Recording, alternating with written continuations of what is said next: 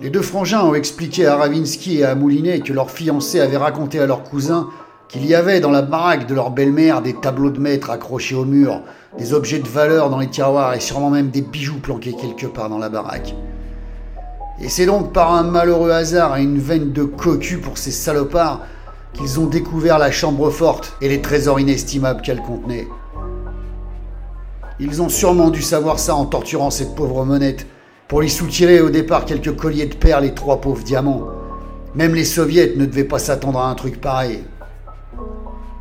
Monette n'avait donc pas été tué par l'ami de la famille, comme le pensaient Moulinet et Ravinsky, mais bien par les mafieux russes qui se baladaient ce soir-là avec la bagnole de sport de leur cousine.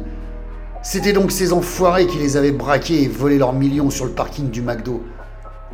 N'empêche, se dit Ravinsky, ils avaient vraiment eu du bol, parce que si ces enfoirés leur étaient tombés dessus dans le grand salon, ils seraient sûrement en ce moment même en train de boire le thé avec Monette et la Castafière au Café des Anges. Donc pour sortir les deux vampires de leur bouillabaisse infernale et se débarrasser de toute la smala russe qui devenait trop présente dans leurs affaires, il n'y avait qu'une seule solution, retrouver l'ami de la famille, qui du coup n'avait pas eu sa marchandise et qui devait être un tantinet agacé d'avoir dépensé des dizaines de millions d'euros en échange de rien du tout, et s'être fait souffler son magot par une bande de mafieux russes. D'ailleurs, maintenant que Monette avait rendu sa caution et déménagé chez Saint-Pierre, Dieu seul savait dans quel paradis fiscal et sur quel compte offshore avaient été virés les foutus millions de la vente. Les fils de la Castafiore étaient dans une mayonnaise infernale, parce que le jour de la mort de Monette, leur femme avait entendu Moulinet et Ravinsky parler aux flics de la transaction des œuvres d'art. Du coup, maintenant que les Ruskov avaient fait main basse sur les œuvres d'art, ils étaient persuadés que ces deux asperges savaient où était le pognon.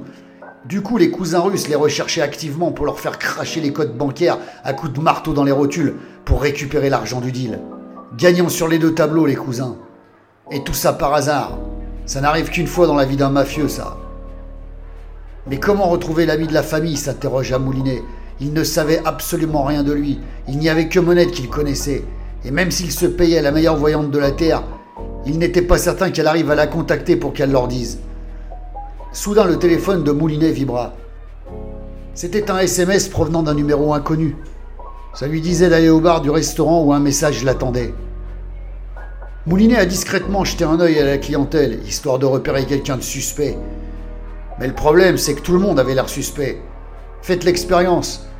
Regardez les clients d'un restaurant en vous disant qu'il y a un suspect parmi eux, et vous allez voir, vous allez finir par trouver que tout le monde a un comportement bizarre.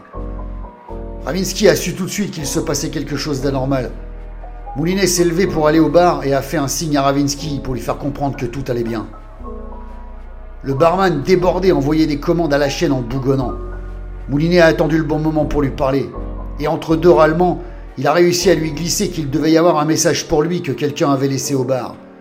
Le type a soufflé en regardant partout derrière son comptoir avant de lui aboyer qu'il n'y avait rien.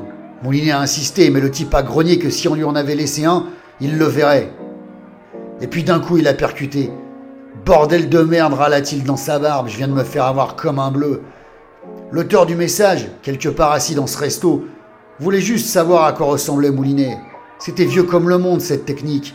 Et lui était tombé dedans comme un bout de pain dans la fondue. Y a pas à dire, il s'embourgeoisait. Mais qui pouvait bien avoir intérêt à connaître sa tronche sans venir lui parler directement? Sûrement pas un bienfaiteur en tout cas. Il fallait être prudent désormais. Moulinet retournait s'asseoir agacé. Les deux manches flippaient grave pour leur vie, terminaient les grandes gueules. Ravinsky était en train de leur expliquer qu'il serait plus sage pour eux qu'ils aillent se planquer quelque part pour être en sécurité, quelque part où personne n'irait les chercher. Ça laisserait un peu de temps à Moulinet et Ravinsky pour tenter de retrouver l'ami de la famille, et lui expliquer dans quel sac de merde tout le monde se trouvait. En espérant bien évidemment que cet ami de la famille puisse régler leurs affaires. Maintenant, il fallait planquer les deux vampires. Impossible de le faire dans la baraque de leur mère, car les Ruskov avaient sûrement dû foutre des types en planque devant pour surveiller les allées et venues. Il fallait donc trouver un autre endroit. C'est le notaire qui proposa d'aller dans la maison d'un de ses clients, à une trentaine de kilomètres de Lyon. Son client habitait Nancy et il n'était pas prêt de débarquer à l'improviste. Parfait, personne n'irait les chercher là-bas. Les deux vampires ont insisté lourdement pour que Ravinsky et Moulinet les accompagnent tous les deux afin d'assurer leur sécurité. Ils étaient même prêts à payer pour ça. Moulinet n'aimait pas du tout la tournure que prenaient les choses. Il a dit à Ravinsky qu'il les accompagnerait tout seul là-bas. Les deux frères ont tiqué, mais Moulinet a insisté. Il leur a dit qu'il préférait que Ravinsky reste sur Lyon et qu'elle commence à rechercher l'ami de la famille. Ravinsky a acquiescé sans rien laisser paraître, mais elle connaissait tellement bien son ami d'enfance qu'elle savait que quelque chose ne tournait pas rond et qu'il ne voulait pas en parler devant les deux vampires, et surtout qu'il ne voulait pas qu'elle les accompagne. Moulinet a pris la route avec les deux frères en direction de Nantua. Il n'arrêtait pas de regarder dans le rétro pour voir s'il n'était pas suivi, mais il n'a rien remarqué de suspect. En arrivant à destination dans la baraque isolée dans un parc, Moulinet a garé la bagnole devant la porte. Ils sont entrés tous les trois dans la baraque qui a été plongée dans le noir. Moulinet s'est avancé pour ouvrir un volet, et c'est là qu'il a reçu un violent coup de matraque dans la nuque. Rideau, noir total, fin du bal. Quand il a repris connaissance, Moulinet était au milieu du salon, ficelé comme un rôti de porc sur sa chaise. Il avait une sale migraine, un peu comme si une armée de clowns hystériques riait à l'intérieur de son crâne. Il avait du mal à réfléchir. Qui est-ce qu'il avait étourdi comme ça et pourquoi? Où étaient passés les deux asperges? Par la fenêtre du salon, il a vu qu'il faisait déjà nuit. Il avait dû rester dans les vapes un bon moment. Il a entendu des voix approcher et la porte du salon s'est ouverte. Deux mecs avec des sales gueules sont entrés en traînant une chaise derrière eux.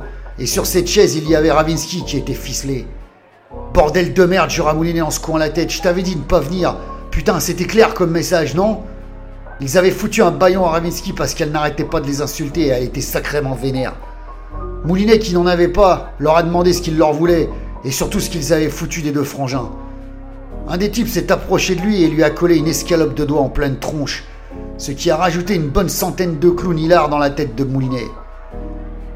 Quand le mec lui a dit de fermer sa gueule avec un fort accent russe, ça a répondu à toutes ses questions, enfin presque. Qu'est-ce qu'ils avaient bien pu foutre de ces deux trous du cul de frangin pourvu qu'ils ne les aient pas butés comme monette? Ils n'ont pas eu à attendre longtemps pour le savoir.